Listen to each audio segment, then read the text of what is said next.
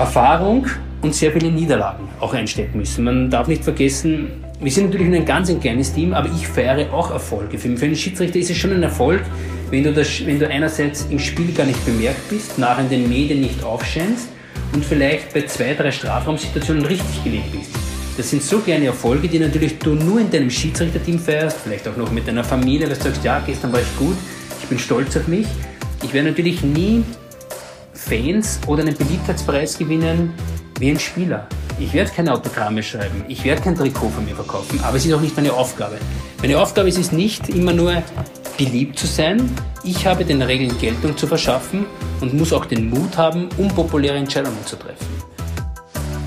Building Bridges. Der Podcast für alle, die spannende Inhalte aus der Welt des Fußballs erleben wollen. Gemeinsam werden wir inhaltliche Brücken zwischen Sport, Wirtschaft und Kultur schlagen und in den Gesprächen mit tollen Persönlichkeiten gemeinsame Schnittmengen finden. Hier ist euer Host, Sebastian Brödel. Ja, willkommen zurück zu Building Bridges, dem Podcast von mir, Sebastian Brödel. Ich freue mich heute richtig auf meinen Gast, Harald Lechner, einen österreichischen Bundesliga-Schiedsrichter, aber mittlerweile auch natürlich UEFA- und FIFA-Schiedsrichter. Sehr bekannt in Österreich, aber auch über die Grenzen hinaus. Er wird uns spannende Einblicke liefern in die Welt des Schiedsrichterwesens. Er ist ja nicht nur ein sehr guter Schiedsrichter, sondern auch ein, eine gute Persönlichkeit, eine, eine große Persönlichkeit im österreichischen Schiedsrichterwesen und im Fußball. Er ist sehr beliebt bei den Spielern. Er ist zum siebten Mal den beliebtesten Schiedsrichter in Österreich gewählt worden. All das werden wir gleich besprechen. Ähm, herzlich willkommen, Harald. Ja, vielen Dank für die Einladung. Ich glaube, dich braucht man nicht großartig vorstellen. Du bist bekannt über die Grenzen hinaus, bist äh, als Schiedsrichter bekannt. Wie wird man eigentlich Schiedsrichter? Die Frage habe ich mich immer schon gestellt. Warst du mal Fußballer oder hast du von Anfang an gesagt, na, Schiedsrichter, das ist meins. Ich bin äh, jemand, der für Gerechtigkeit steht. Äh, das ist meine Berufung. Ja, oft kommt mir eigentlich die Frage, warum wird man Schiedsrichter nicht wie? Weil viele fragen sich natürlich, warum tut man sich das an? Äh, warum setzt man sich Kritik aus? Ich bin Schiedsrichter geworden, weil es auch mein Vater war. Äh, war also familiär vorbelastet und habe damals im Alter von 16 Jahren die Schiedsrichterprüfung gemacht. Kann man sich so vorstellen, dass man hier einige Tage Theorieeinheit hat und einmal den Kernstock des Regelwerks lernt, bevor man dann einmal überhaupt auf das Spielfeld rausgeht. Und so habe ich im Jahre 1998 im Alter ja, so von 16, 17 Jahren meine Schiedsrichterprüfung abgelegt und ja, so hat diese Reise begonnen. Ich habe da vor mir stehen, dass du in einem deiner ersten Spiele sogar bekannte Namen gepfiffen hast, wie Herwig Drechsel, Oliver Glasner oder Muhammad Akagünditz. Kannst du dich an das erste Spiel erinnern und wann war das? Das war das erste Bundesligaspiel, 1. März 2008. Das war Ried gegen Altach, kann ich mich noch sehr gut erinnern. Es war ein schwerer Sturm über Österreich. Es wurde ein Parallelspiel abgesagt, nur unser Spiel damals Ried gegen Altach hat stattgefunden unter sehr massiven Windeinflüssen. Aber ja, ich kann mich gut erinnern. Ich kann mich auch noch erinnern, ich glaube, ich habe sogar in der letzten Minute Oliver Glasner wegen Kritik eine gelbe Karte gegeben und einen indirekten Freistoß in Strafraumnähe gegeben. Ja, das waren so die ersten Kontakte mit den Profispielern der ersten Liga. Spiel ist an sich, glaube ich, ganz gut gelaufen. Ja, und jetzt einige Jahre später habe ich über 200 Spiele schon. Über 200 Spiele in der österreichischen Bundesliga, international. Wie oft bist du da schon eingesetzt worden und seit wann bist du international? Also ich bin seit 2010 äh, auf der sogenannten FIFA-Liste und durfte ja schon einige Spiele leiten. Waren jetzt vor kurzem auch Olympique Lyon, hatten das Spiel Nordirland-Schweiz in der WM-Qualifikation. Ja, schöne Erlebnisse, aber auch sehr viele Niederlagen, die man einstecken muss und es steckt mehr dahinter, als dass man die Pfeife in die Hand nimmt und sagt, man, spielt, äh, man pfeift ein Spiel. Mhm, aber das klingt nach einem sehr, sehr rasanten Aufstieg. Wenn du 2008 begonnen hast, 2010 bereits bei der FIFA gemeldet wurdest, das heißt, auf nationaler Ebene hast du, hast du relativ schnell Fuß fassen können und auch dementsprechend Erfolge für dich verbuchen können, dass du eben auch international einsetzbar äh, geworden bist. Ja, mein Steckenpferd, was ich immer noch als das Wichtigste, vor allem in einer heimischen Liga empfinde, ist einfach die Art und Weise zu kommunizieren. Ich kann durch meine verbale Körpersprache, glaube ich, sehr viel herausnehmen. Es bedarf eines Schiedsrichters sehr viele Eigenschaften. Ich muss ein Kommentator sein, ein, Motorrad, ein Moderator, der gute Hirte, einmal auch der Böse zu sein. Du hast so viele Funktionen als Schiedsrichter in diesen 90 Minuten, die du verkörpern musst, damit du einerseits die Akzeptanz der Spieler gewinnst. Denn mir war immer das Wichtigste, die Spieler sollen das Vertrauen haben und wissen, heute kommt der Lechner und ich kann mich auf den hundertprozentig verlassen mit all seinen Fehlern, die ich immer mache. Aber sie wussten nämlich, ich bin menschlich, ich rede mit ihnen und ich stehe zu den Fehlern. Ich habe jetzt eingangs, ich war ja bei du mit dir, Erwartest du von deinen äh, Spielern am Platz oder von den Mannschaften, die du pfeifst, äh, se, weil du sagst, der Herr Lechner kommt oder willst du oder hast du von Anfang an oder willst du generell die Art pflegen, ähm, dass du eine Nähe gewinnst zu dem Spieler oder willst du die Distanz wahren? Also willst du, dass sie Harald zu dir sagen oder Herr Lechner, Herr Schiedsrichter? Was ist dir lieber gewesen und mit was hattest du mehr Erfolg? Es war bei mir immer das Du-Wort und immer eher die Nähe zu suchen. Ich habe auch als Aufgabe gesehen, mir die Vornamen der Spieler zu merken. Für mich ist es auch eine Grundherausforderung und eine Grundaufgabe, wenn ich am Wochenende nicht pfeife, dass ich mir meine heimische Liga anschaue, mich mit meinem Produkt identifiziere und beschäftige, um einfach alles zu wissen, um auch einmal vor dem Spiel mit dem Spieler das eine oder andere von der letzten Woche zu besprechen. So war immer mein Weg, habe immer das Du-Wort gesucht und immer die Nähe und bin damit eigentlich sehr gut gefahren. Aber du bist natürlich eine, was das äh, anbelangt, eine externe Person.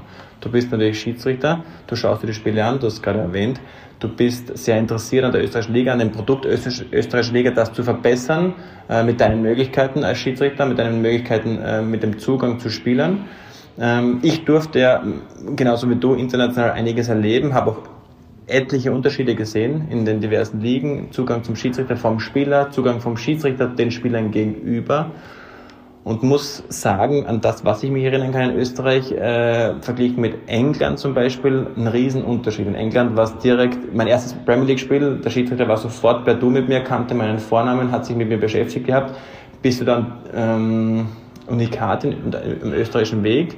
Hattest du auch solche Erlebnisse in deiner Karriere, wenn du inter, international gepfiffen hast, dass äh, Hoppala-Effekte auf dich zukamen, die du dann auch in dein Schiedsrichterwesen äh, ja, in dein Schiedsrichterwesen mit, mitgenommen hast und dementsprechend auch umgesetzt hast, damit du ein besserer Schiedsrichter und besserer Mensch am, am Platz, besserer Charakter darstellst?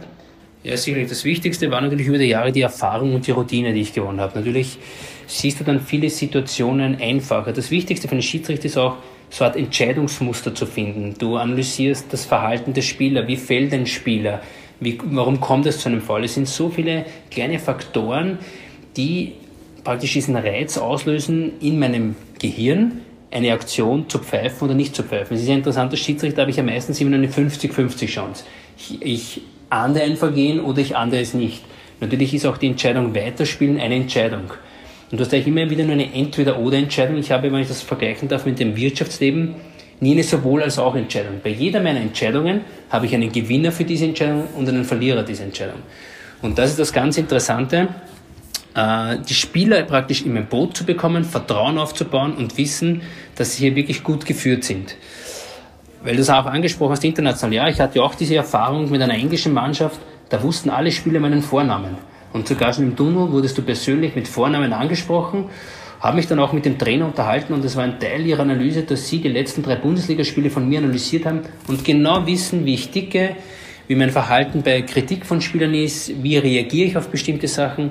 Also ich finde es schon sehr interessant, wenn ich das so sagen darf, den mächtigsten Mann, den der Schiedsrichter darstellt, 90 Minuten, ohne es jetzt negativ zu meinen, zu analysieren.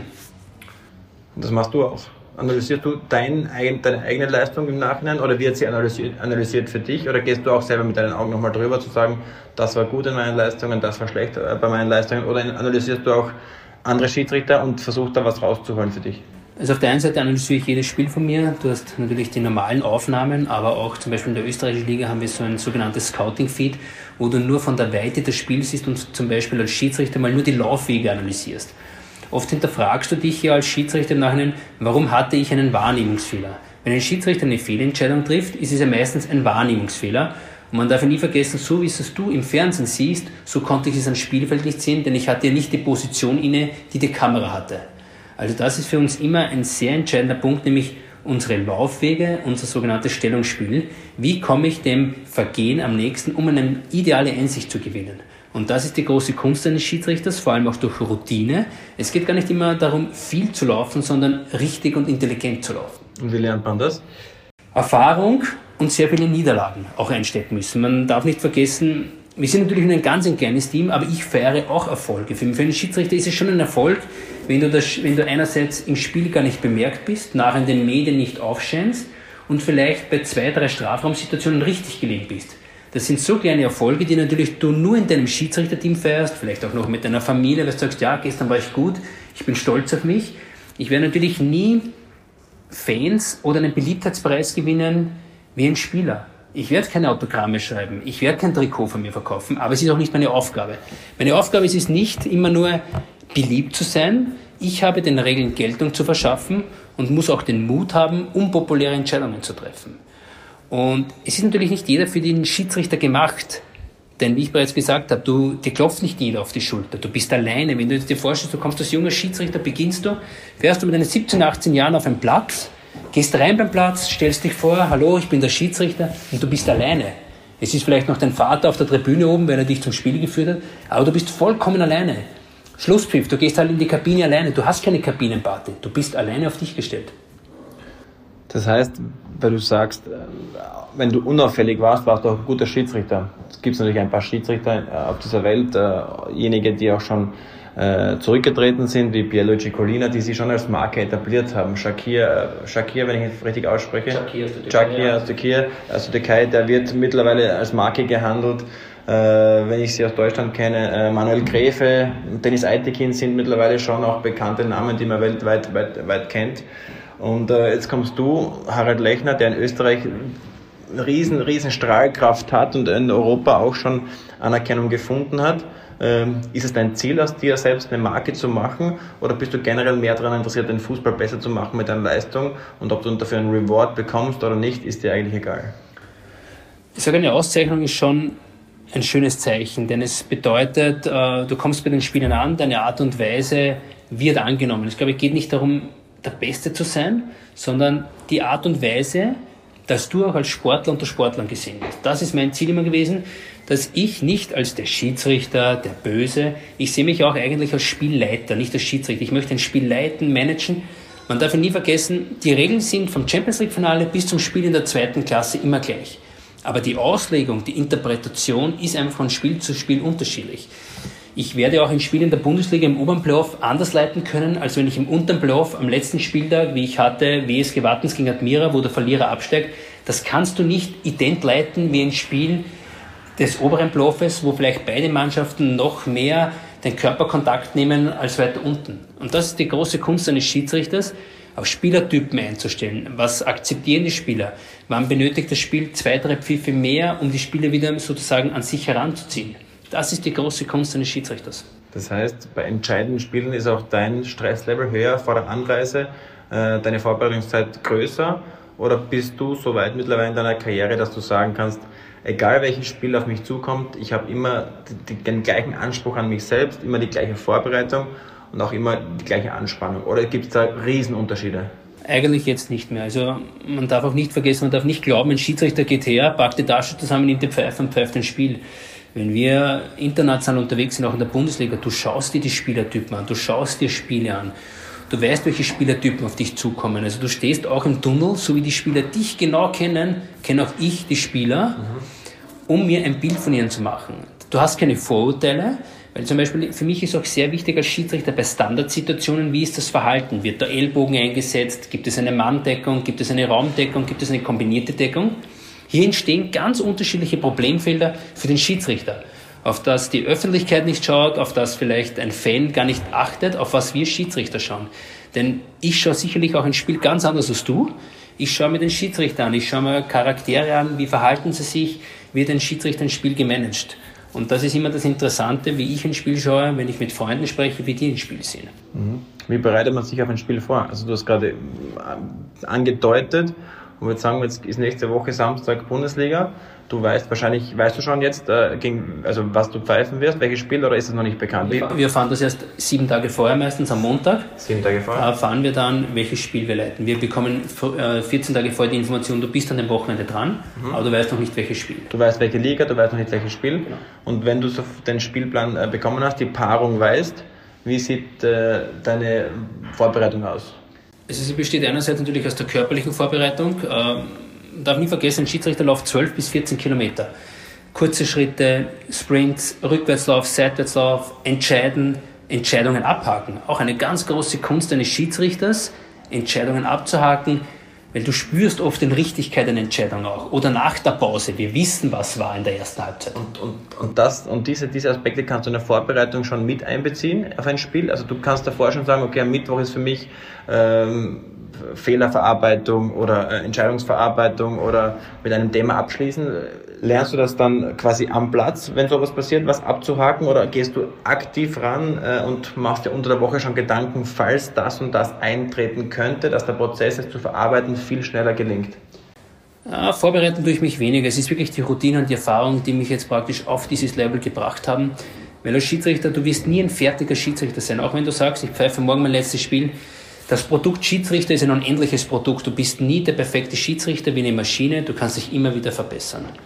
Und das ist für mich auch der Anspann und auch an mein Team. Ich habe auch zwei Assistenten, wo ich sage, wir als Team gewinnen und wir als Team verlieren.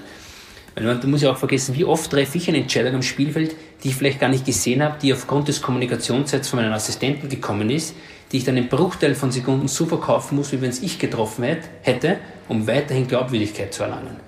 Und das kriegt, kriegt das ein Spieler mit, wer die Entscheidung am Platz trifft? Ah, manchmal vielleicht durch verzögerte Körpersprache ja. Oder wenn ein sogenannter Pfiff verspätet ist, wenn du ein Delay merkst, wenn man das so schön sagen kann, dann merken schon die Spieler. Und die Spieler merken jede körperliche Unsicherheit. Sie spüren die Richtigkeit, sie spüren, mit welcher Überzeugung du eine Entscheidung getroffen hast und wie du ihnen dann auf der verbalen Ebene entgegenkommst. Also ich glaube schon, dass Spieler spüren und wissen, von wo kommt die Entscheidung? Kommt sie vielleicht eher mehr von seinen Assistenten oder kommt sie wirklich vom Main Referee, der es voll und selbst gesehen hat? Und bist du dann auch so weit, dass du am Spielfeld auch jemanden, der das erkennt, klar signalisierst, ja, die Entscheidung habe ich nicht so gesehen, mein Assistent hat mir das quasi eingeflüstert durchs Headset, äh, oder bist du dann so, nein, ich muss meinen Mann stellen, ich muss der Hauptschiedsrichter, der mit den Spielern auch kommuniziert, sein und auch für diese Entscheidung, Entscheidung gerade stehen? Oder sagst du, die Verantwortung auch meinen, meinen Schiedsrichterkollegen gegenüber, die ist so groß und auch mein Vertrauen auf, an sie ist so groß, dass du auch diese, diese, diese, diese Information teilst mit dem Spieler äh, und Menschlichkeit zeigst, dass es quasi von, an, von jemand anders gesehen wurde als von dir? Ich stehe dazu, wenn es mein Assistent getroffen hat. Wir sind ja auch ein Team. Ich kann ja aufgrund meiner Position im Spielfeld vieles vielleicht gar nicht selbst beurteilen. Und hier ist ganz entscheidend, vielleicht auch für die Zuhörer, es ist nicht nur entscheidend, was wir auf dem Kommunikationsset hören, was er sagt, sondern auch vor allem, wie er es sagt, mein Assistent. Ich kenne meine Assistenten in- und auswendig und weiß aufgrund von Stimmlage, von der Höhe genau, ob sie es hundertprozentig gesehen haben. Ich hatte wirklich mal eine Situation, dass ich einen Strafstoß, einen Elfmeter gepfiffen habe, wo ich nichts gesehen habe und nur aufgrund der Stimmlage und der Ausdrucksweise meines Assistenten ihm so vertraut habe und diese Entscheidung getroffen habe. Strafstoß kann ja doch eine sehr spielentscheidende Situation sein. Und da ist eben nicht nur, wie man so schön sagt, auch im Leben nicht, was man sagt, sondern vor allem, wie man es sagt. Mhm. Aber ich erkläre auch einen Spieler, wenn ich sage, mein Assistent hat einen besseren Blickwinkel darauf, dass ich die Entscheidung von ihm zu 100% übernommen habe, dass ich absolut in Ordnung empfinde, wenn er es besser gesehen hat. Und war diese Entscheidung damals richtig? Die war richtig damals, ja. Und auch seine Tonlage war die komplett richtige. Richtig, war alles richtig. Du hast ähm, blind vertraut. Richtig. Ich möchte auch sagen, wir nehmen ja auch teilweise den Funkspruch auf, hinterlegen den Funkspruch dann auf die Videobilder und schauen uns auch nochmal an, was haben wir was zu welcher Situation gesagt. Wir haben ja da auch ein Wording. Das ist ja nicht so, dass wir uns gegenseitig Aufsätze erzählen. Da gibt es ganz klar faul, gelb, rot. Da gibt es ganz klare Abkürzungen, damit du einen Bruchteil von Sekunden genau weißt, was will der Assistent. Das ist ja nicht, dass wir da einfach drauf losplappern, was haben wir gesehen, sondern da gibt es ganz klare, sage ich mal, Befehle, die ich dann höre oder mein Assistent bekommt und im Bruchteil von Sekunden musst du das in deinen Kopf bringen und die Entscheidung treffen. Mhm. Und wenn wir schon von der Körpersprache äh, reden, die du als Schiedsrichter verkörperst, drehen wir das Spiel jetzt gerne mal um. Jetzt äh, siehst du durch deine Schiedsrichteraugen, geschulten Augen, Kommunikation mit deinen äh, Schiedsrichterassistenten, wenn was am Spielfeld passiert, musst du in der Bruchteil einer Sekunde Entscheidungen treffen und bist dir natürlich auch nicht, nicht mal dann zu 100% sicher, ist es, äh, ist es ein Vasenfoul, ist es eine rote Karte, etc. etc. Wie viel Bedeutung schenkst du der Körpersprache von Spielern, wenn, wenn irgendein Foul passiert ist oder eine Entscheidung getroffen wurde ähm, zugunsten einer Mannschaft oder, oder zugunsten der anderen Mannschaft? Wie viel Interpretation schenkst du der Körpersprache nach einem, nach einem Foul oder nach einem, einer Situation? Extrem viel. Weil, wenn ich als Schiedsrichter sage, ich pfeife nur das, was ich sehe, dann scheitere ich. Hunderte, tausende Entscheidungen getroffen, die du nicht sehen kannst, die du nur spürst, die du einfach in deinen Entscheidungsmustern im Kopf hast und aufgrund des gesamten Bildes, am Ablauf des Spielers, am Verhalten des Spielers für dich einschätzt und hoffst dann die richtige Entscheidung getroffen zu haben. Also ich kann hundertprozentig sagen, dass ich nicht nur das pfeife, was ich sehe, sondern auch was ich spüre, was in mein Bauchgefühl gibt, meine Intuition und vor allem meine Routine. Mhm. Das heißt, jeder, jeder Spieler der österreichischen Bundesliga weiß jetzt auch, äh, wie Harald Lechner es angeht. Aber das ist im Hitze, Hitze des Gefechts, kann man nicht, nicht nur immer daran denken. Aber ich glaube, der Ansatz, den du gerade ähm, erzählst, ist natürlich sehr, sehr interessant weil man auch klar sagen muss, äh, der Fußball und das Schiedsrichterwesen ist noch nicht auserzählt. Wir haben noch immer richtig Potenzial nach oben. Wir haben die Veränderung mit dem VAR in den letzten Jahren dazu bekommen, dieses Jahr in der österreichischen Bundesliga, der Hilfestellung ist. Äh, wir haben aber, wenn man das betrachtet, eine Psychologie dahinter. Du sagst es, Körpersprache, ähm, sowohl die, die du beim Spieler siehst, als auch der Spieler, das, das er bei dir sieht. Das heißt, das System ist noch nicht auserzählt, oder? Da wird es noch extrem viele Entwicklungsschritte geben, dass man viel mehr in die Schiedsrichteranalyse reingeht, viel mehr in die Spielanalyse reingeht? Oder bin ich jetzt auf dem Holzpfad? Na, absolut. Natürlich, man muss schon sagen, die Spieler haben natürlich schon ein viel, viel besseres Umfeld als ein Schiedsrichter. Ein Schiedsrichter, ich sage es offen ehrlich, ich bin kein Profi-Schiedsrichter, möchte jetzt auch nicht unbedingt einer sein, ich gehe gerne meinem Job nach und habe eine Sicherheit, dass ich nicht alles auf eine Karte setze. Aber natürlich die Rahmenbedingungen, die ein Spieler hat, vor allem in puncto Regeneration, die hat ein Schiedsrichter natürlich nicht. Weil wenn ich jetzt am Sonntag um 17 Uhr in den Alltag pfeife und am nächsten Tag wieder arbeiten gehe, habe ich natürlich nie diese Regenerationsphase, die seinem Spieler ermöglicht, in seinem Verein, in seinem Umfeld, mit seinen Physiotherapeuten zu arbeiten. Ich musste mir als Schiedsrichter immer mein Umfeld selbst aufbauen. Ich habe meine eigene medizinische Staff, meine Masseure, meine Trainingseinheiten, ich muss mir alles selbst organisieren und bin zu 100% selbst für mich verantwortlich, für meine gesamten, für die Körperpflege, für alles bin ich zuständig. Gibt es in Österreich Profi-Schiedsrichter? Aktuell nicht. Es gibt einige, die sehr viel darauf Wert legen und vielleicht den Job reduzieren.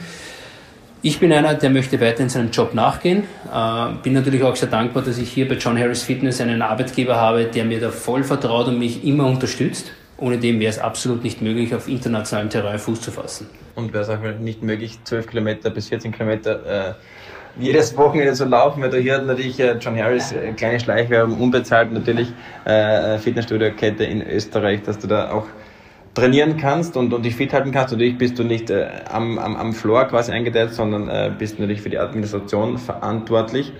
Aber würdest du dir den Profi-Schiedsrichter in Österreich wünschen, um genau diese Situationen zu verbessern, die Regeneration, die Analyse, ähm, auch Regenerationszeiten auszunutzen, um sich auf ein nächstes Spiel vorzubereiten? Weil im Prinzip fährst du ja zweigleisig. Einerseits bist du hier äh, in deinem äh, alltäglichen Job und hast dann quasi den Ausgleich als Schiedsrichter, willst sich aber natürlich als Schiedsrichter ständig verbessern, fehlt aber vielleicht in deiner Freizeit, die du hast, wo du aber arbeiten gehst, die Zeit dafür. Würden wir das Schiedsrichterwesen verbessern in Österreich? Ähm, wenn wir Profi-Schiedsrichter einführen würden, so wie es zum Beispiel in Deutschland ist, wo ja auch, kann die Summen nennen, die sind ja auch publik, ein Schiedsrichter bis zu 300.000 Euro pro Saison verdienen darf und kann. Bist du ein Befürworter für, für, für, den, für einen Top-Schiedsrichter und Top-Bezahlung und Profi-Schiedsrichter oder sagst du, der österreichische Weg ist jetzt kein verkehrter? Ich glaube, ja, so ein Halbprofi wäre vielleicht das Ideale, wenn du wirklich sagst, ja, ich kann Dienstag, Mittwoch, Donnerstag meinen Job, äh, sage ich mal, auf einer geringfügigen Basis nachgehen Natürlich ist der Montag oft hart, wenn du am Sonntag ein Spiel hast. Du spürst die Beine. Es ist nicht so. Natürlich habe ich keinen Zweikampf für einen Spieler und habe vielleicht nicht diese muskuläre Belastung aufgrund von Schlägen, äh, aber diese Belastung als Schiedsrichter zu laufen, ist schon eine enorme und ständige Entscheidung zu treffen. Das heißt, ein Montag als Regenerationstag zu haben, wäre natürlich ein Traum und natürlich ab Donnerstag, Freitag sich auf das kommende Woche hundertprozentig zu fokussieren, würde, glaube ich, das Schiedsrichterwesen stark verbessern. Ich glaube auch, dass bessere Leistungen kommen würden, aber es würden trotzdem weiterhin Fehler sein. Denn die Fehler, was wir haben als Schiedsrichter, das sind ja Wahrnehmungsfehler. Da geht es ja nicht darum, dass ich eine Regel falsch interpretiere, sondern dass ich aufgrund meiner Position eine Situation nicht richtig einordnen konnte. Aber auch mit dem besten Profi-Schiedsrichter kann ich körperlich nicht immer dort sein, wo dann die Kamera hinzoomt. Das werde ich nie schaffen.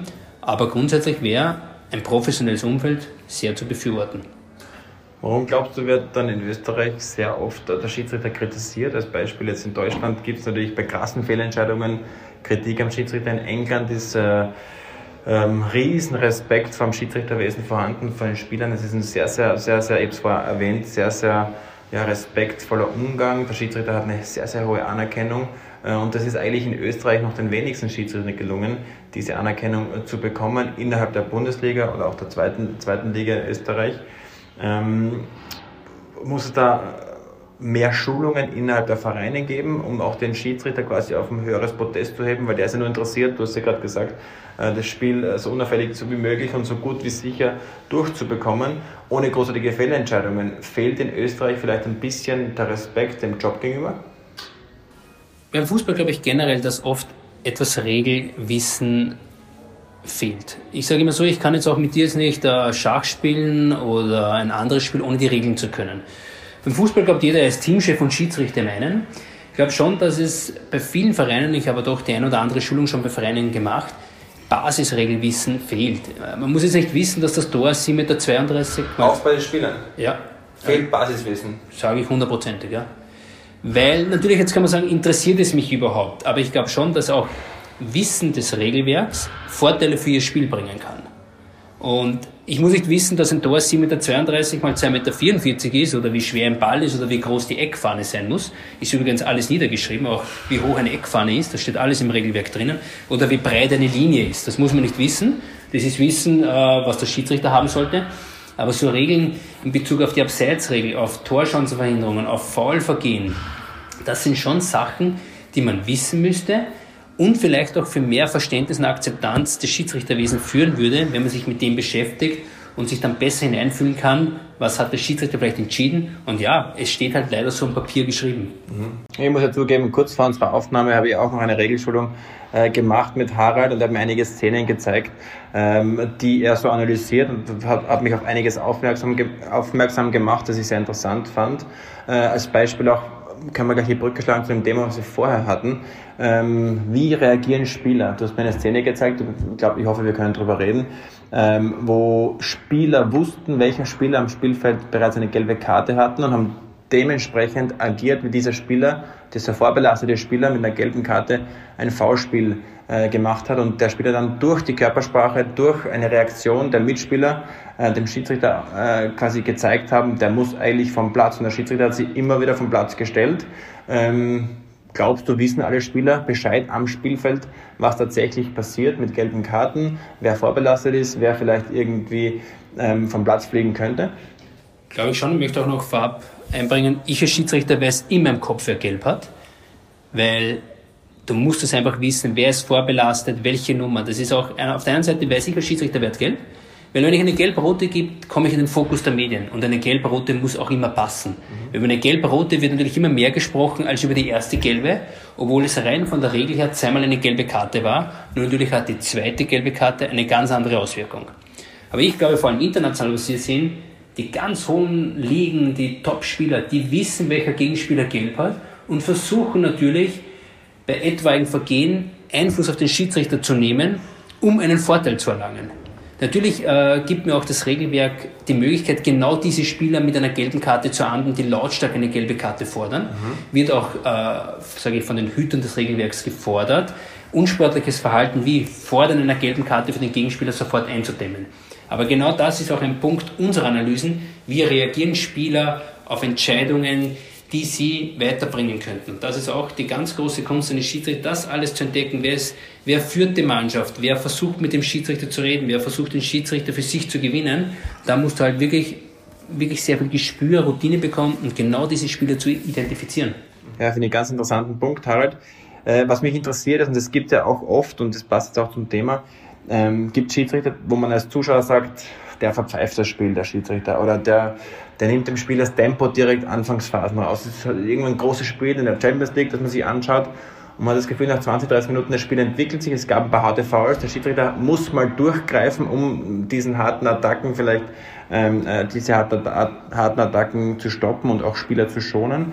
Und es gibt dann auch viele Schiedsrichter, die das nicht schaffen, über 30, 40, 50, vielleicht über das ganze Spiel, äh, ähm, das Spiel flüssig zu gestalten. Was ist da dein Ansatzpunkt, wie du es hinbekommst, ein Spiel einerseits ja, anhand des Regelwerks zu pfeifen, ein bisschen Gefühl, Feingefühl äh, zu zeigen, äh, aber andererseits das Spiel auf gar keinen Fall zu verpfeifen oder zu, zu entschleunigen? Ja, es ist ein schwieriger Balanceakt zwischen Theorie, was steht im Regelwerk und was lässt das Spiel zu. Ein Foul ist nicht immer ein Foul, weil natürlich auch, wie es die Spieler annehmen, wie ich schon gesagt habe, ein Spiel auf hohem Niveau oder vielleicht wie in Österreich im oberen Playoff, entwickelt sich ein ganz anderes Spiel, als wenn ich am letzten Spieltag ein Abstiegsspiel habe. Und das musst du einfach als Schiedsrichter spüren, entdecken. Da gehört natürlich Fußballverständnis dazu. Natürlich sagen oft, naja, du wirst Schiedsrichter, weil du nicht kicken kannst. Das stimmt nicht ganz, sage ich, weil wenn du heute als Schiedsrichter Karriere machen willst, musst du schon mit 16, 17, 18 anfangen. Und dann kannst du halt nebenbei nicht mehr kicken, weil genau wenn die kicken, musst du pfeifen. Das findet ja alles am Wochenende statt. Aber Spielverständnis oder auch wirklich Spiele im Fernsehen anzusehen, wie kann sich ein Spiel entwickeln. Ich frage auch oft, wenn zum Beispiel eine Rudelbildung ist, was waren die Ursachen, dass es entstanden ist? Wo waren erste Knackpunkte, dass sich die Emotion so gehoben hat, dass äh, das Feuer wieder in die Höhe geht? Das sind für mich interessante Punkte und nicht dann, wie löse ich dann im Moment X, sondern der Weg dorthin ist für mich das Interessante. Und das muss der Schiedsrichter spüren, was lässt das Spiel zu und da bedarf es noch sehr viel Spielverständnis. Natürlich kannst du auch oft als Schiedsrichter, wenn ich das so sagen darf, die falsche Taktik an den Tag legen und die entgleitet das Spiel oder wie du vielleicht sagst, verpfeifen zu kleinlich, obwohl die Spieler mehr annehmen würden. Mhm. Das heißt, im übertragenen Sinne, wenn es zum Beispiel eine Rudelbildung entsteht aus einem Revanchefall, ist für dich ganz klar, was passieren muss. Wenn jetzt eine Rudelbildung entsteht, dass eine aufge, also aufgepauscht und, und, und künstliche Rudelbildung, um irgendwie einen entscheidenden Spieler vielleicht aus dem Verkehr zu nehmen, äh, dann kannst du das gut differenzieren und schaust du die Entwicklung an, wie es dazu kam. Richtig, ja, vor allem auch dann nach dem Spiel analysiere ich immer, warum hat ein Spiel eine gewisse Temperatur erreicht? So nennen wir das im Schiedsrichterfachjargon die Temperatur eines Spieles. Weil jedes Spiel hat eine eigene Temperatur und durch welche Aktionen ich habe als Schiedsrichter auch immer das Ziel, nicht nur zu reagieren, weil grundsätzlich kann ich, reagiere ich als Schiedsrichter nur. Aktion X erfordert Reaktion Y. Aber für mich ist es vor allem proaktiv zu agieren und Sachen zu verhindern. Weißt du, wie oft ich in einem Spiel schreie, Hände weg. Ich muss es nicht schreien. Ihr könnt nur sagen, passt, danke, Hände drauf, voll Pfiff. Nein, ich will Sachen verhindern dass du kommunizierst während dem Spiel, während den Aktionen, bevor irgendein Pfiff von dir kommt, kommunizierst du mit Spielern, die ständig die Hand auf der Schulter haben oder am Trikot haben, die forderst du auf, im Vorhinein proaktiv und präventiv äh, zu ermahnen. Wenn es mir die Distanz, die Zuschauermassen erlaubt, versuche ich durch meinen Mund extrem viel rauszunehmen. Ich will Sachen verhindern. Ich bin nicht stolz, nach dem Spiel 14 Gelbe zu haben. Ich möchte ein Spiel leiten, Sachen verhindern frühzeitig Spieler darauf hinweisen, ich will nicht im Mittelpunkt stehen und immer nur sanktionieren, ich will proaktiv agieren und Sachen erkennen, dass die Spieler auch spüren, bumm, der schaut auf das, der erkennt das. Thema Blocken von einem Freistoß. Wenn schon Spieler verkehrt mit dem Rücken angreifen, die zum Tor stehen und nur die Intention zeigen, einen möglichen Verteidiger zu blocken, damit der hintere Angreifer zum Gegner kommt, dann sehe ich es als meine Aufgabe ist, proaktiv zu erkennen, vielleicht schon darauf hinzuweisen, nicht blocken. Und die Spieler kriegen mit, bumm, der beschäftigt sich mit Fußball. Der weiß, was kommen könnte. Genau, und so verschafft auch noch mehr Vertrauen. Ich sehe es wirklich nicht als Aufgabe, immer nur zu reagieren. Meine Aufgabe ist es, proaktiv ein Spiel zu lesen und das richtig anzuwenden. Und du bereitest du dich auch an Spielen dann auch vor, ähm, unterschiedlich, wenn du weißt, jetzt, ich will jetzt keinem Verein zu nahe treten, aber wenn du jetzt äh, in Mödling pfeifst vor weniger Zuschauern oder jetzt im Allianzstadion äh, bei Rapid Wien pfeifst, wenn du weißt, die Lautstärke wird um einiges höher sein, die, die, die Distanz zu den Spielern muss kürzer sein, um zu kommunizieren. Ist es auch bei dir in der Vorbereitung ein Unterschied, wie du an diese Spiele rangehst und wie auch du dich im Spiel bewegst? Mm, würde ich nicht sagen es ist halt dann am Spielfeld selbst, wenn du merkst, sie hören dich nicht, du musst näher kommen oder die verbalen Ansprachen wirken heute nicht, weil sie eben verpuffen durch die Distanz. Das kriegst du eigentlich am Spielfeld selbst mit. Aber wie gesagt, ich laufe oft hinter einem Zweikampf nach, Hände weg und so weiter, weil ich versuche es zu verhindern. Ich kann es natürlich nicht, der Spieler darf es ja trotzdem machen. Dann muss ich halt meine Sanktionsmittel sozusagen auspacken. Aber ich möchte eigentlich Sachen verhindern. Das ist meine Intuition eines guten Schiedsrichters. Und wo du gesagt hast, du willst lieber äh, agieren als nur reagieren, gibt es für dich auch das perfekte Spiel, äh, das du planen kannst? Gibt es auch eine perfekte Spielleitung, wenn du jetzt in ein Spiel reingehst, zu sagen, mein Ziel ist es heute, das Spiel in diese Richtung zu leiten jetzt bitte nicht falsch verstehen, also nicht pro, pro der einen Mannschaft oder kontra der anderen Mannschaft, sondern zu sagen, okay, mein, mein Matchplan ist heute das Spiel so flüssig wie möglich zu gestalten, weil es die beiden Teams in der Vergangenheit, Vergangenheit gezeigt haben, dass sie in der Lage dazu sind, auch die Trainer vielleicht, auch die Zuschauer, oder, äh, oder sagst du, naja, ich muss schon warten, wie ein bisschen was passiert und kann dann nicht so proaktiv äh, 90 Minuten planen, wie ich es mir wünsche. Natürlich bist du natürlich mal schon abhängig vom Verhalten der Spieler, aber für mich hat auch zum Beispiel eine gelbe Karte nicht nur eine gelbe Karte als Sanktion für den Spieler, sondern sie soll eine Wirkung, eine Warnung auch für die anderen Spieler sein. Was lasst der Schiedsrichter heute zu? Für mich muss eine gelbe Karte auch eine Wirkung haben für die restlichen Spieler, dass die erkennen, ja, dieses Verhalten wird heute nicht geduldet. Kritik. Wenn ich heute einem Kritikgeld gebe, sollten die Spieler erkennen, ja, heute wird diese Art und Weise der Kritik nicht geduldet und dass nicht ein weiterer Spieler auf die gleiche Idee kommt. Dann sage ich als Schiedsrichter, diese Sanktion, diese Art und Weise hat gefruchtet. Dann habe ich für mich einen kleinen Erfolg zu feiern, den ich nach außen nie feiern kann und auf den vielleicht keiner draufkommt, außer mein Schiedsrichterteam. Weil bei uns gibt es schon sogenannte Key-Momente, wo ich sage, durch dieses Verhalten habe ich vielleicht dieses Spiel in diese Bahnen im, Zusammenhang mit dem Regelwerk geführt. Und das ist schon sehr, sehr wichtig. Mhm. Und jetzt habt ihr natürlich äh, das Schiedsrichterteam eine riesen, äh, eine riesige Hilfestellung bekommen mit dem Videoschiedsrichter. Du bist ja auch selbst Videoschiedsrichter. Du ja. musst ja auch manchmal in, im, im, im Kammerl sozusagen sitzen und Entscheidungen äh, treffen oder mittreffen. Was ist deine Meinung zum VAR? Macht es den Fußball besser? Macht es ihn äh, jetzt für dich als Schiedsrichter besser? Oder sagst du, es ist äh, was Nerviges, das hätte gar nicht sein müssen, sondern Fehler passieren im Fußball und die, die, dazu muss man stehen? Oder glaubst du, es ist eine Bereicherung für den Fußball? Es ist ja relativ geteilte Meinung, vor allem in Österreich. Also Schiedsrichter-Sicht befürworte ich es natürlich, weil ich möchte nicht in der letzten Minute fälschlicherweise ein Tor erkennen, wenn es zum Beispiel kein Abseits. Weil ich sage, vor allem für das Abseits, wo du mit kalibrierten Linien arbeiten kannst, kannst du schon sehr viel Gerechtigkeit schaffen. In Bezug auf Foulspiel, sage ich mal, im Strafraum, wo natürlich sehr viel subjektives Wahrnehmen ist, reicht der Kontakt aus, um ein Foul zu bekommen oder nicht. Das ist eine schwierige Aufgabe. Und die Messung der, der Intensität des Kontaktes auf Bildern ist extrem schwierig. Aber wie gesagt, für Abseits ist eine Top-Sache, weil ich möchte nicht in der letzten Minute ein Tor erkennen, obwohl es korrekt wäre. Sie ist absolut positiv, den Videoschiedsrichter. Es ist aber drinnen, im Kammerl, im Keller, wie immer man sagt, nicht einfach. Du schaust das Spiel ganz anders. Und die große Herausforderung für uns ist auch, dass wir uns mit den richtigen Kamerawinkeln vertraut machen. Es kommt jetzt auch eine technische Herausforderung auf uns zu, denn wenn du jetzt ein Spiel hast mit 20 Kameras, musst du auch schnell im Bruchteil von Sekunden, denn es soll ja auch schnell gehen, welche Kamerabilder hole ich mir?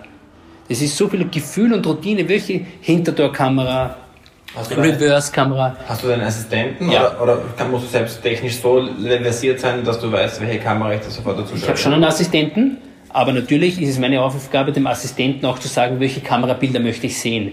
Du musst dann entscheiden, in welcher Geschwindigkeit möchte ich sehen. Verlangsamte Bilder, wenn ich jetzt nur das Trefferbild, die Stollen gegen das Schienbein sozusagen einfriere, schaut immer brutaler aus, als wenn ich es im Normallauf durchlaufen lasse. Wir haben ja auch die Möglichkeit, Bilder 70, 50, 80 Prozent zu verlangsamen.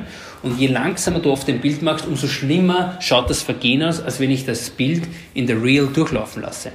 Und diese Balance zu finden, wie stelle ich ein Bild dar, welche Bilder ziehe ich heran, das ist schon eine große Herausforderung, weil der Fußball, man kann ihn nicht in alle seine Einzelstücke zerlegen. Er lebt von Emotion und Fußball ist eine Kontaktsportart. Nicht jeder Kontakt ist ein Foul, aber das ist halt ganz das Schwierige. Darum ist es auch ganz wichtig als Videoschiedsrichter, was wir lernen.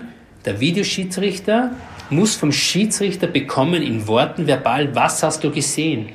Das heißt, ich höre einerseits in Worten, was hat der Schiedsrichter gesehen? Ich habe ein Beinstellen gesehen von Nummer 7 an Nummer 8, schaue mir dann die Bilder an und vergleiche die Wahrnehmung in gesagten Worten mit den Bildern. Wer angenommen sagt, ich habe kein Beinstellen gesehen, aber es war ein klarer Stoß mit der Hand, dann ist es für mich ganz klar, dass der Schiedsrichter den Stoß gar nicht gesehen hat. Im Vergleich, wenn er sagt, ja, ich habe den Stoß gesehen, für mich reicht aber die Intensität nicht aus.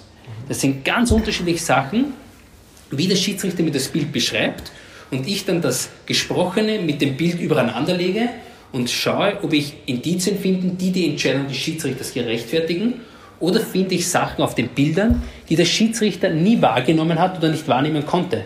Und dann macht das ganz unterschiedliche Wege.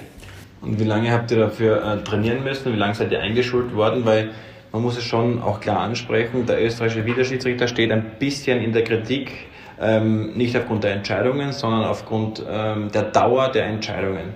So wie es du gerade beschrieben hast, ist es ja ein, ein, ein, ja, Schwergewicht an Entscheidungen, die man da treffen muss, in, in, in, in Bruchteilen auch fünf Sekunden. Man hat ein bisschen mehr Zeit als ein Schiedsrichter, aber man sitzt da im Keller oder im Kammerl äh, und muss sich da aus 20 verschiedenen Winkeln vom Techniker zusammenschneiden lassen und äh, der, der, der Zuschauer im Stadion, aber auch äh, derjenige, der am, vom Fernseher sitzt, will natürlich die Entscheidung in den nächsten zehn Sekunden haben, weil ja, es ist ein Tor gefallen, ich will die Emotion weiterleben oder kann ich mich bald auf ein Tor freuen oder ist es ein Offside gewesen oder nicht. Ähm, was kannst du diesen Kritikern entgegensetzen? Äh, und äh, wie schon angesprochen, wie lange habt ihr dafür gebraucht und wie lange werdet ihr dafür brauchen, um das zu perfektionieren, wie es in anderen Ligen stattfindet? Also ich glaube, dass auch in, auch in anderen Ligen die gleichen Probleme am Beginn vorgelegen sind. Das war in jeder Liga so.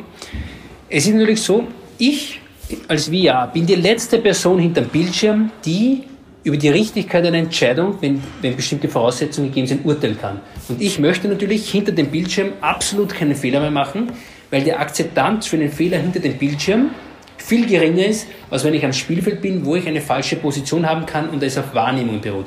Aber wenn du jetzt wirklich mit Wiederholungen, mit verschiedenen Kamerawinkeln hinter dem Screen einen Fehler machst, dann tut das dem Videoschiedsrichter extrem weh, weil da ist die Bereitschaft, diesen Fehler zu entschuldigen, einfach zu gering, was ich auch verstehe.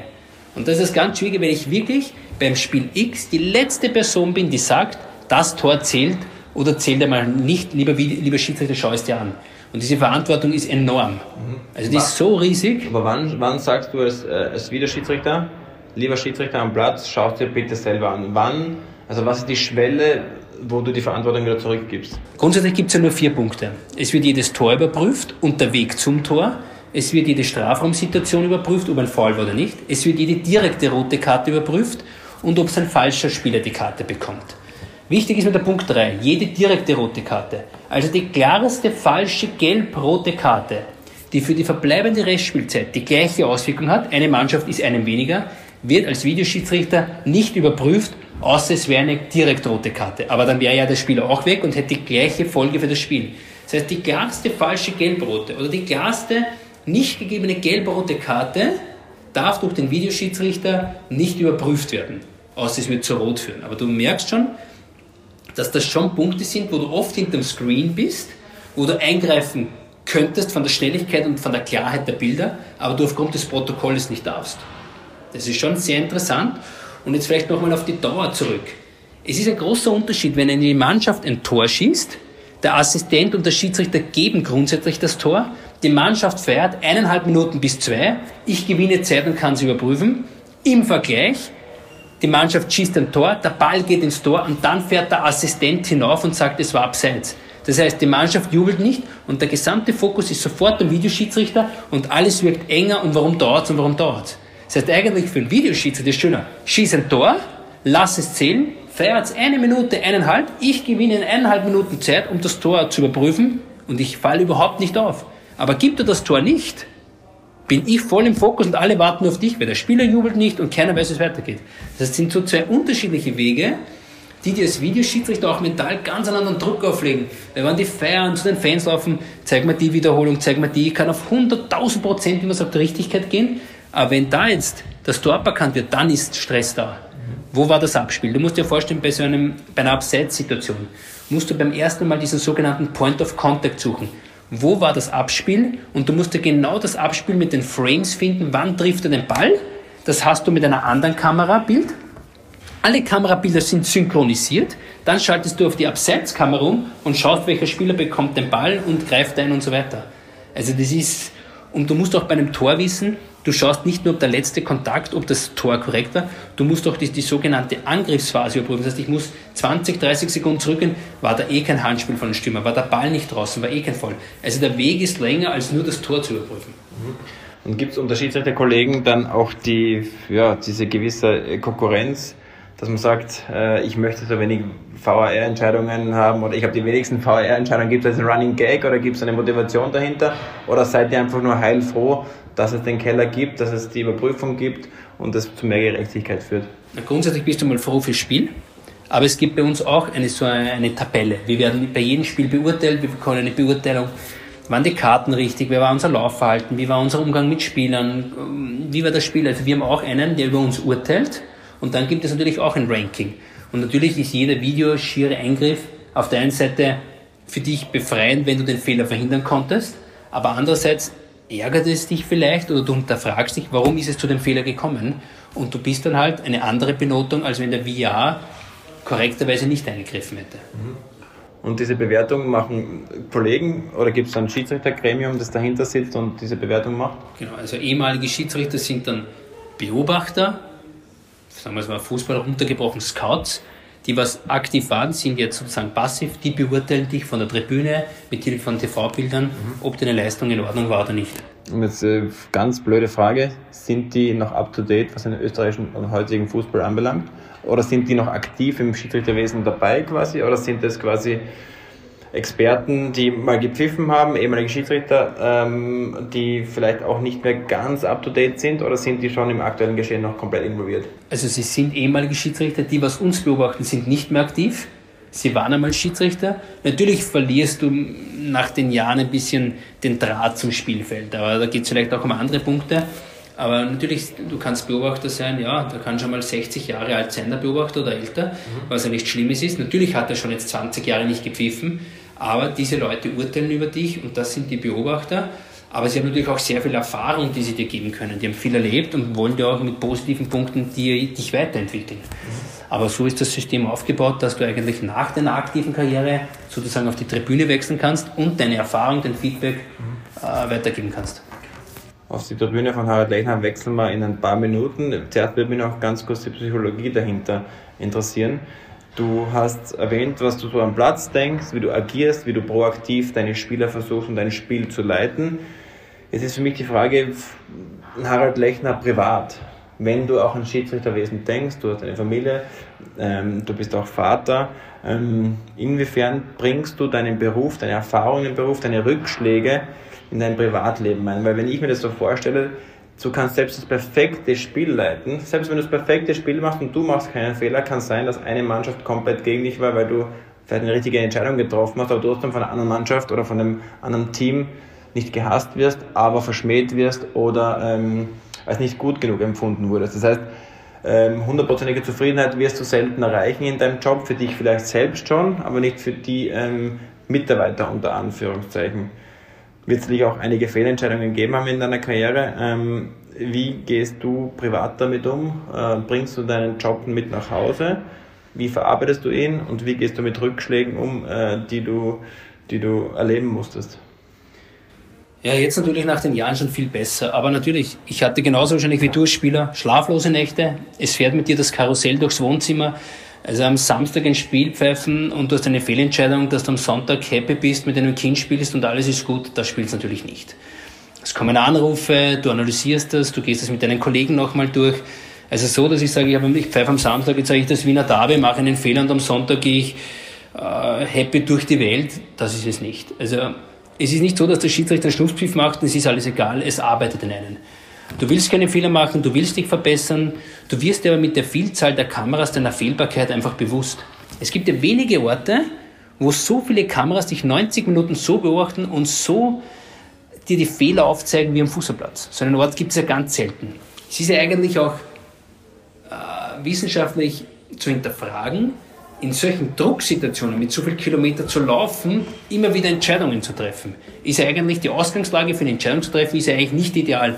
Hoher Puls, Emotion, äh, Zusagen über das Headset von der Assistenten und permanent musst du aber als letzter Entscheidungsträger Entscheidungen treffen. Also eine Situation, die du im normalen Wirtschaftsleben ja gar nicht hast, aber eigentlich gar nicht ideal sind, für Entscheidungen zu treffen, aber es natürlich aufgrund des sportlichen Gedankens gar nicht anders möglich ist. Aber die Herangehensweise, wichtige Entscheidungen unter diesen Voraussetzungen, unter diesen, sage ich mal, Umweltbedingungen zu treffen, ist ja eigentlich nicht ideal. Mhm. Aber ja, viele, genug Fehlentscheidungen gehabt und natürlich nimmst du es mit nach Hause. Die Frau muss viel Verständnis haben. Einerseits, äh, du bist einmal nicht viel zu Hause und natürlich dreht sich auch am Sonntag dann dein Leben um Fußball. Also so, dass du sagst, am Sonntag interessiert mich Fußball gar nicht, das spielt es nicht und ja, die Frau muss schon viel mitmachen. Und kannst du privat auch so ähm, Entscheidungen, tagtägliche Entscheidungen in einem Bruchteil einer Sekunde entscheiden, nehme ich die Banane, nehme ich den Apfel im Supermarkt oder schaffst du es nur quasi ähm, mental zu Hause ein bisschen zu leiden, unter Anführungszeichen, oder überträgt sich auch in dein Berufsbild in dein privates Leben, dass du sehr schnell in Entscheidungen bist oder bist du zu Hause ein komplett anderer Mensch, komplett relaxed, deine Entscheidungen werden alle von deiner Frau abgenommen, von deinem Umfeld oder bist du äh, jemand, der seinen Beruf zu Hause mit einbringt? Schon einbringt und ich sage auch, diese Schiedsrichterschule war schon eine Lebensschule. Weil wie du sagst, ein Mensch trifft permanent Entscheidungen. Gehe ich auf der linken Straßenseite, gehe ich auf der rechten, kaufe ich mir Banane, kaufe einen Apfel. Unser Leben besteht ja nur aus Entscheidungen. Natürlich kleine Entscheidungen, die keine große Bedeutung haben. Ist ich ein Marmeladebrot oder ein Wurstbrot? Aber wir haben auch extrem große Entscheidungen zu treffen. Private Entscheidungen, berufliche Entscheidungen. Und da hat mir das Schiedsrichterwesen schon extrem viel gebracht, den Mut aufzubringen, Entscheidungen zu treffen und vor allem sich seiner Fehlbarkeit bewusst zu werden. Und das hat mir in meinem Beruf wirklich sehr viel gebracht. Und gibt es da andere Wirtschafts- oder andere Sportarten oder andere Wirtschaftsunternehmen, die sagen, ja, das habe ich eigentlich analysiert. Und Harald Lechner trifft gute Entscheidungen im Spiel, er trifft sie schnell, der steht dahinter, der macht auch ein paar Fehler, aber er entwickelt sich stetig weiter. Gibt es auch äh, Wirtschaftsunternehmen, gibt es äh, CEOs von, von irgendwelchen Unternehmen, die sagen, ja, eigentlich, da habe ich eine Schnittmenge, eigentlich, das sollte ich mir anhören, den würde ich mir gerne mal buchen, wie er, äh, auf welchen Entscheidungen oder auf welcher Basis er Entscheidungen schnell trifft und versucht es auch in mein Unternehmen zu übertragen. Ich hatte schon einige Einladungen. Meine Präsentation nennt sich 90 Minuten unterwegs, eine Entscheidung jagt die nächste. Ein wirklich interessanter Vortrag, den ich mir zusammengebaut habe, wie treffe ich Entscheidungen, wie gehe ich mit Fehlentscheidungen um, warum kommt es zu einer Fehlentscheidung? Und wie stehe ich als Schiedsrichter einmal mehr auf, als ich am Boden liegen bleibe. Und ich durfte schon einige Vorträge halten, waren wirklich interessante Vorträge, du kannst mit Videomaterial viel Emotion bringen, aber viele sagen, ja, erzähl uns aus deinem Leben, wie gehst du damit um, permanent beobachtet zu werden, Entscheidungen zu treffen und zu diesen zu stehen? Vor allem früher ohne VR, die in den Spiegel zu schauen, wissen, es war falsch und das nächste Mal vielleicht den Fehler zuzugeben und daraus zu lernen. Mhm, und umgekehrt, in welchen, in welchen Sektoren außer Fußball, in welchen anderen Sportarten holst du dir Inspiration, holst du dir Kraft und, und schaust dir was ab? Gibt es da irgendwelche ähm, Tipps und Tricks, die du dir von quasi anderen Sektoren einholst? Ja, also so, ich schaue mir schon auch sehr gern, sage ich ganz ehrlich, Politiker an. Wie bringen die Sachen rüber? Wie verkaufen sie Sachen? Wie gestaltet sich ihr Umfeld? Wie präsentieren sich? Das sind für mich schon immer so Anhaltspunkte, wo ich versuche, es für mich auf den Sport runterzubrechen, weil du ja auch in einer gewissen Art und Weise eine kleine Marke sein möchtest. Du wirst nie eine große werden, aber du kannst für dich, für dieses Sportsbusiness einfach sagen, der Lechner kommt und nicht der Schiedsrichter kommt. Und wenn du das erreicht hast, dass sie wissen hat, kommt der Mr. X. Der Herr Lechner, bitte, oder? Ja, bin nicht so. Es kommt der Harald. dann ist es einfach, dass du sagst, ja, sie nehmen dich so mit deinen Ecken und Kanten, wie du bist. Und sie wissen, wer du bist. Und das ist für mich eigentlich das Schöne, wenn sie sagen, ja, schön, dass du da bist, korrekt, runtergepfiffen, mehr wollen wir von dir gar nicht. Und ich muss sagen, in unserer Liga ist der Umgang wirklich toll. Also die Spieler verstehen dich, du kannst Fehler zugeben. Natürlich kannst du Schiedsrichter nicht permanent 90 Minuten immer sagen, es tut mir leid, es tut mir leid. Aber man kann schon mal in den 90 Minuten sagen, es tut mir leid. Natürlich, wenn ich einen falschen Elfer gebe und sage, es tut mir leid, wird der Spieler sagen, das bringt mir nicht viel.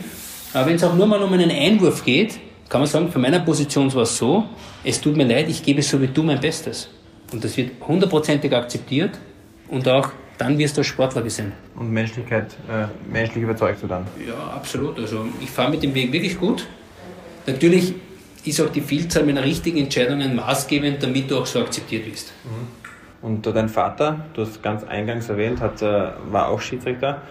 Inwiefern tauscht ihr euch aus oder habt ihr euch ausgetauscht? Äh, inwiefern bewertet er deine Arbeit?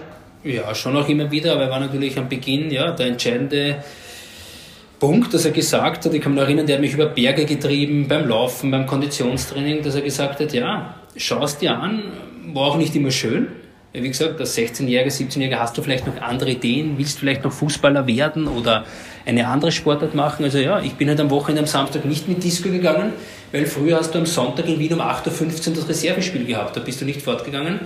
Aber ich bin ihm sehr dankbar, dass er mich dorthin gebracht hat. Und ja, es war für mich die richtige Entscheidung und kann jetzt natürlich nach einigen Jahren sagen, es ist aufgegangen. Mhm. Also du hast eigentlich äh, auch dein ein Hobby zum Beruf gemacht, hast noch einen zweiten Beruf, aber deine deine Art und Weise, wie du diesen Beruf angegangen bist, hat sehr früh begonnen, äh, mit sehr viel Aufopferung, äh, mit sehr viel Verzicht auch und hast natürlich jetzt auch an die Spitze des österreichischen Schiedsrichter-Daseins geschafft. Jetzt stellt sich natürlich die Frage, was passiert mit deinem Interesse am Fußball, äh, deinem Interesse am Schiedsrichterwesen, wenn du nicht mehr in der Lage dazu bist, entweder körperlich oder auch mental, kann ja auch passieren, dass man sagt, irgendwann möchte ich was anderes erleben. Wo kann man Harald Lechner in der Zukunft antreffen? Bleibt es rund um das runde Leder? Oder wirst du in die Politik gehen, nachdem dir Politiker ziemlich zusagen in ihrer Art und Weise, wie sie agieren? Äh, ich möchte dem Fußball unbedingt treu bleiben. Ich habe vom Fußball viel genommen und mein Ziel ist es auch, etwas zurückzugeben. Also ich möchte ja, meinem Verband, dem ÖFB, etwas zurückgeben. Ich möchte das Schiedsrichterwesen vorantreiben. Ich habe auch Sportmanagement studiert und auch äh, BWL mit Marketing. Ich möchte einfach Fußball, den Fußball, der für mich die Sportart Nummer eins in Österreich ist, weiterhin dort platzieren. Und es sind sehr viele Herausforderungen, die uns im Fußball gegenüberstehen. Fußball ist die leichteste Sportart, unkomplizierteste, vielleicht zu anderen Sportarten auch eine günstige. Sie wird in jeder Gemeinde angeboten. Du kannst fast überall Fußball spielen. Jeder glaubt, er ist ein Spieler, er glaubt, er ist ein Schiedsrichter, er ist ein Trainer und das macht das Schöne am Fußball aus. Und ich möchte unbedingt dem Fußball verbunden bleiben und möchte dem ÖFB eigentlich was zurückgeben und hoffe, das in den nächsten Jahren, jetzt bin ich ja doch bald 40, irgendwann einmal zu beginnen. Mhm. Kannst du konkret, hast du konkrete Pläne, inwiefern oder wie das aussehen könnte? Ähm, kannst du den ÖFB unterstützen oder für den ÖFB arbeiten oder irgendwas erforschen, dass es im ÖFB besser geht? Im Schiedsrichterwesen? Oder gibt es noch keine konkreten Pläne von deiner Seite? Oder gibt es da schon ein paar Ideen, wie du sagst? Oder gibt es auch ein paar Probleme, die du siehst, vielleicht eventuell, die, äh, für die du schon Lösungen hast? Ja, einerseits geht es einmal sicherlich um das Thema Schiedsrichtergewinnung. Äh, du brauchst natürlich auch sehr viele Schiedsrichter für das U12-Spiel, für die Spiele in den unteren Klassen. Du brauchst überall einen Schiedsrichter, weil wenn du heute nicht zu sehr reinfragst, wer will das Spiel pfeifen, wirst du nicht viele Leute finden.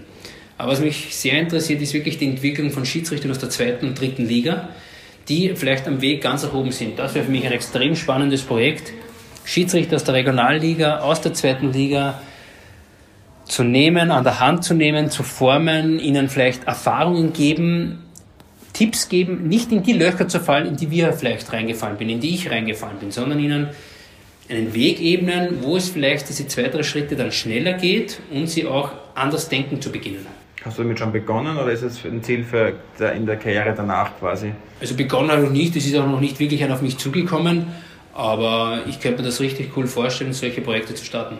Also deiner Meinung nach gibt es aktuell zu wenige Schiedsrichter, zu wenige, die es auch noch werden wollen. Äh, es bedarf an Aufklärung, wenn ich es richtig verstanden habe. Es bedarf an, äh, an, an Vorbildwirkung und auch vielleicht äh, an gewisser Nähe, dass ehemalige Schiedsrichter der Bundesliga quasi auch in die Regionen gehen, in, in, in, nach Burgenland, in Steiermark, nach Tirol, äh, wohin auch immer und dort ähm, für diesen Job werben. Ja, ich glaube, man muss junge Leute ansprechen, aber man darf ihnen nicht sagen, du musst zum Fußballspielen aufhören. Ich muss das kombinieren können.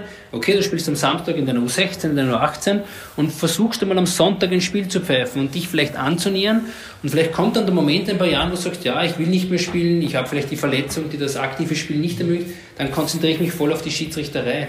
Der größte Fehler ist für mich zu sagen, wenn du Schiedsrichter bist, du darfst nicht mehr spielen. Das kann in den ersten Jahren nicht funktionieren, das soll nicht der Sinn sein. Mein Weg wäre es, Ihnen zweigleisig zu zeigen, auch die andere Seite, vielleicht den Text was. Man darf aber nicht glauben, ich fange heute an und pfeife morgen Rapid gegen Austria. Also, also da erleidet man Schiffbruch. Also es ist ein harter Weg.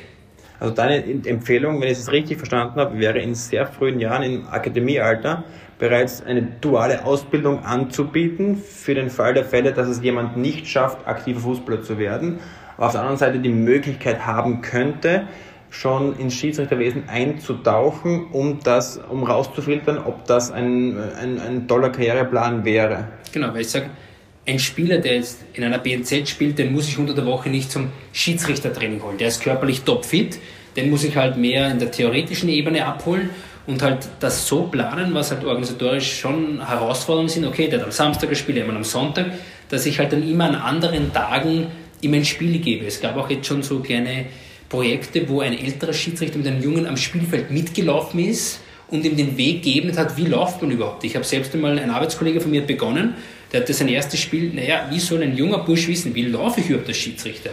Ein 16-jähriger Bursch wird, wenn er sich heute ein Spiel anschaut, nicht auf den Schiedsrichter schauen und wie läuft er, aber wenn er sagt, ja, ich mache die Schiedsrichterprüfung, steht dann am Tag X dann am Spielfeld da, der weiß ja gar nicht, wo er hinlaufen soll. Und du musst auch anders schauen. Du schaust als Schiedsrichter nicht im Spiel zu. Du musst vorausdenken, was kann kommen, wo kommt der Ball hin, wo laufe ich in Stellung, um eine beste Position zu haben, wo laufe ich hin, dass ich vom Ball nicht getroffen werde. Das ist ein ganz ein anderes Denken. Und da muss man diese Jungen an der Hand nehmen, und sie dorthin führen und sagen, ja, Schiedsrichterei ist cool, es ist nicht verstaubt. Es ist natürlich nicht so, dass du nachher zu zehnt in der Kantine stehst und einen Sieg feierst. Es ist anders. Es wird Spiele geben, da sagst du lieber, ja, ich gehe schnell nach Hause. Aber es wird auch Spiele geben, wie ich erlebt habe, du gehst noch in die Kantine. Ich habe auch einmal in meiner Unterklasse nach einem Spiel, sie gesagt, komm, kriegst du ein Getränk, habe ich nachher der Mannschaft eine Kiste Bier gezahlt. Ich habe die ganze Schirigarstadt liegen lassen, in jungen Jahren, und gesagt, ihr seid ein netter Verein, heute zu ihr Kisten Bier. Und auch heute noch, wenn ich dorthin komme oder Leute treffe, sie erinnern sich an dieses Ereignis, wo ich gesagt habe, ich zahle der Mannschaft eine Kiste Bier. Mhm. Hast du mitgetrunken? Glaube ich damals noch nicht. Aber es ist einfach cool, weil ich sage, ja, ich gebe ihnen eine Kiste Bier und die sagen, noch nie erlebt, dass ein Schiedsrichter noch eine Kiste Bier zahlt. Ja, also, wegen, dem, ja. wegen dem kriegt er kein Pfiff mehr oder weniger, sondern einfach, ja, ich will einfach so gesehen werden. Na, finde find einen guten Ansatz. Ähm, ich glaube auch, und wenn ich es jetzt auf meine Vergangenheit äh, runterbreche, wäre es natürlich sehr interessant gewesen, auch als junger Spieler. Ich habe es dann im Endeffekt geschafft, durch die Akademie den Profi zu werden. Aber wenn ich auch in dieser, sagen wir so, entscheidenden Phase zwischen 15 und 18 ähm, vielleicht auch mitbekommen hätte, wie bewegen sich Schiedsrichter. Vielleicht hätte ich das zusätzlich einbinden können, auch, als, auch für diejenigen, die es als, als Spieler dann auch schaffen, zu sagen, okay, ich habe ein bisschen angeschnitten, diese Ausbildung von, von der Schiedsrichterausbildung. Ich weiß, wie sich ein Schiedsrichter bewegen sollte. Ich weiß, auf was er achtet. Ich, ich, ich kriege schon sehr, sehr viele Kleinigkeiten mit, ganz, ganz, ganz kleine Stellschrauben. Und äh, weiß, was auf mich als Profi zukommt, wie ein Schiedsrichter agieren wird und kann auch da einige Sachen mitnehmen. Und ich glaube auch, dass äh, in unserem Podcast heute das, glaube ich, ja, ganz, ganz deutlich durchgekommen ist, dass ich mir das gewünscht hätte, äh, so ein Gespräch vielleicht sehr viel früher zu führen, als jetzt mit 34 Jahren mit dir, Harald, sondern auch schon mit 17, 18, denn ich fand es unglaublich interessant, äh, unglaublich lehrreich, äh, ähm, was sich da auf diesem Markt tut, ähm, aber auch, wie schon angesprochen, unglaublich viel, was man sich auch als Spieler rausziehen kann, wenn man dir zuhört. Äh, und ich hoffe, dass du deinen Weg jetzt natürlich als Aktiver weiterhin bestens äh, meisterst. Noch ein, zwei, drei Titel dazu als auf nationaler Ebene. Vielleicht sehen wir dich auch irgendein Endspiel mal auf internationaler Ebene. Ich würde es mir wünschen. Ähm, alles Gute. Und ja, wie gesagt, wenn du irgendwann deine, deine, deine, deine, deine Pfeife auch an den Nagel hängst äh, und wir in Zukunft in Kontakt bleiben, würde ich mich freuen über einen intensiven Austausch. Hat mächtig Spaß gemacht. Gibt es von deiner Seite noch irgendwas, was du vergessen hast, noch unbedingt loswerden wollen würdest oder bist du glücklich mit deinen Aussagen? Na, danke für die Einladung. War cool, heute mal ein bisschen anders das Thema Schiedsrichter zu beleuchten und immer, warum gibt es da rote, warum gibt es da gelbe oder ja, warum bist du Schiedsrichter geworden, sondern einmal auch das Leben eines Schiedsrichters zu fühlen und wie du gesagt hast, was darin steckt und was sich Mannschaften da noch rausholen können in diesem kleinen Punkt Schiedsrichteranalyse, was das noch bewirken könnte. Darum sage ich danke war cool mit dir, dich einmal persönlich so kennenzulernen und ja. wünsche dir eine schöne Zeit. Danke vielmals, Harald. Dir auch alles Gute. Bis bald. Dieser Podcast wurde produziert von WePoddit.